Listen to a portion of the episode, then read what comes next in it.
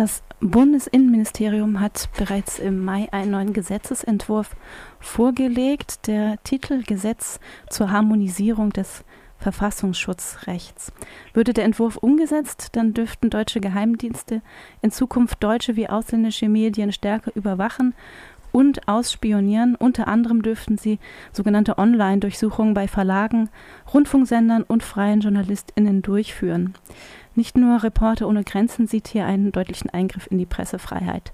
Ich spreche jetzt mit Daniel Mosbrucker von Reporter ohne Grenzen. Er ist dort Ansprechpartner für Informationsfreiheit im Internet. Hallo, guten Morgen.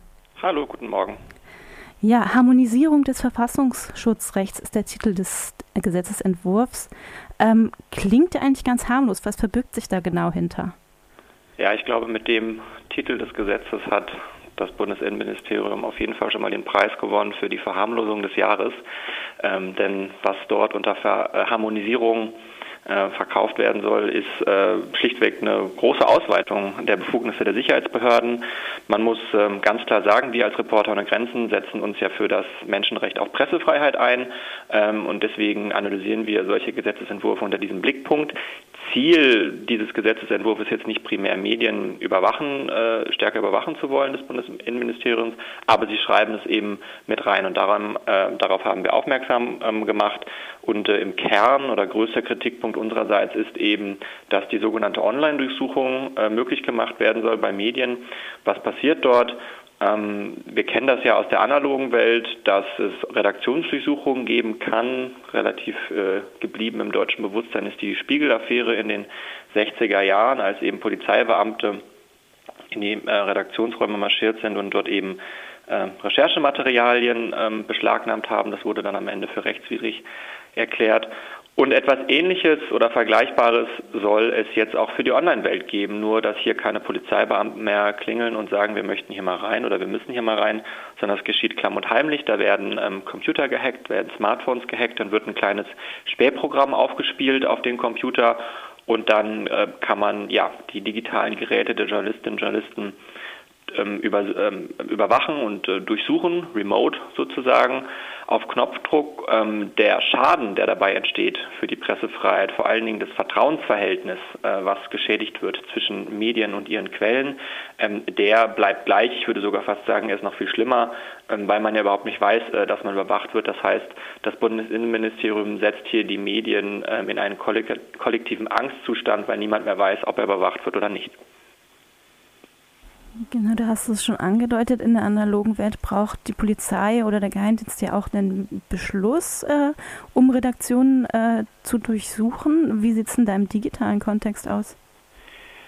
Das Interessante ist ja, im, im analogen dürfte dürfte kein deutscher Geheimdienst in eine Redaktion gehen. Ähm, das ist eine der, der großen äh, Schwachpunkte, glaube ich, in der Argumentation des Innenministeriums. Geheimdienste sind in Deutschland ähm, dafür da, um ähm, Nachrichten zu sammeln und ähm, aber nicht um Straftaten zu verfolgen.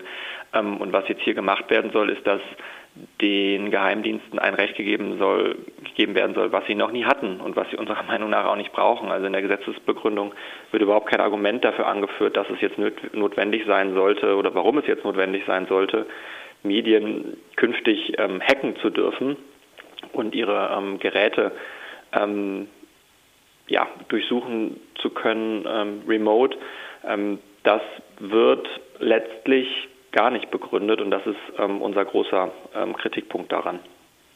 Ja, es ist ja auch so, dass nicht nur jetzt Redaktionscomputer oder dergleichen untersucht werden, sondern auch Smartphones und so weiter. Also die mhm. gesamte Privatkommunikation wäre dann ja auch betroffen. Das ist richtig. Also ähm, man darf hier nicht äh, denken, dass es hier jetzt nur um Computer geht, der in der, ähm, in der Redaktion steht. Ähm, häufig ist für, für Angreiferinnen und Angreifer, das ist es ja dann am Ende, also dort werden Medien angegriffen, ist gar nicht ersichtlich, um was für ein Gerät es sich äh, handelt, zumindest äh, auf den ersten Punkt. Das ist auch nicht so wichtig ähm, für die angreifende Instanz, ähm, ob das jetzt ein Smartphone ist oder ein Computer ähm, am Ende geht es natürlich darum, Informationen ähm, zu sammeln.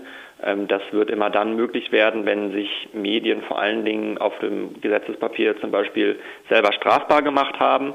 Ähm, das wird immer vom Innenministerium so als Argument herangezogen, naja, wenn Journalisten sich selber strafbar machen, dann, ähm, dann müssen wir auch gegen sie vorgehen können. Ähm, das klingt erstmal scharf. Allerdings äh, machen sich Journalisten in Deutschland auch strafbar, wenn sie Staatsgeheimnisse von öffentlicher Relevanz veröffentlichen. Wir erinnern uns vielleicht noch an die Netzpolitik-Org-Affäre im Jahr 2015 ähm, als gegen André Meister und Markus Beckedahl äh, wegen des Verdachtes Landesverrat vermittelt, äh, ermittelt wurde, weil sie einen kleinen Etatposten des Verfassungsschutzes veröffentlicht hatten, aus dem herausging, dass die Geheimdienste zukünftig deutlich mehr Geld bekommen, um unser Internet zu überwachen. Das hat schon ausgereicht, um äh, Journalismus in Deutschland zu kriminalisieren.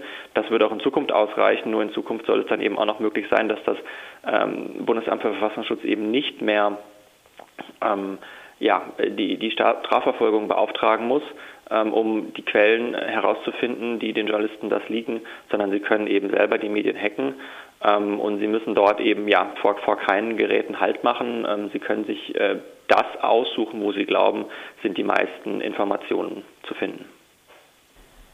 Okay, also sogenannte Staatstrojaner gibt es ja nun auch schon seit 2017, ähm, mit denen man solche äh, Durchsuchungen durchführen kann. Ähm, aber wie, wie, weit reichen denn bisher die Befugnisse? Also Staat, der Staatstrojaner ist sozusagen der politische Begriff für das Programm, was dort aufgespielt wird. Und es gibt dann im Wesentlichen zwei Versionen, was der kann. Äh, in der einen Version kann der nur in Anführungsstrichen laufende Kommunikation überwachen. Also wenn wir telefonieren oder wenn wir Chatnachrichten schreiben. Nochmal deutlich weitgehender ist die Online-Durchsuchung, denn dort kannst du halt auch alle gespeicherten ähm, Nachrichten äh, abgreifen, durchsuchen. Da kannst du, wenn du willst, den Kalender der letzten zehn Jahre durchblättern und somit bei einem Journalisten dann, weiß ich nicht, die Recherchen der letzten zehn Jahre letztlich rekonstruieren. Das ist natürlich nochmal deutlich weitgehender, denn ich würde sagen, so das Smartphone ist so ein bisschen unser ausgelagertes Gehirn geworden mittlerweile. Da stecken so unglaublich viele Daten drin. Wahrscheinlich weiß das Smartphone mehr über uns als wir über uns selbst. Ähm, und ähm, diese Online-Durchsuchung, die gibt es bisher noch überhaupt nicht ähm, für Geheimdienste. Das ist auch der, ähm, die Argumentation des, des, äh, des Innenministeriums, dass die Geheimdienste dieses Mittel brauchen.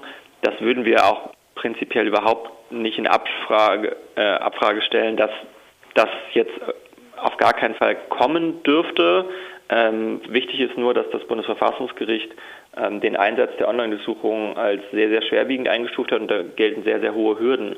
Ähm, und wir verstehen einfach nicht, wenn man öffentlich sagt, also Herr Seehofer hat auf unsere Kritik gekontert, ich will ähm, Terroristen überwachen und keine Journalisten, das glaube ich ihm sogar, dann würde ich allerdings fragen, aber warum sollte dann trotzdem die Online-Durchsuchung bei Medien äh, genehmigt werden? Das äh, läuft dann ein bisschen läuft dann ein bisschen dem zuwider, was öffentlich gesagt wird. Ähm, also hier soll offenbar unter dem Deckmantel, dass Terror bekämpft werden soll, noch deutlich mehr gemacht werden können, wenn man es denn braucht.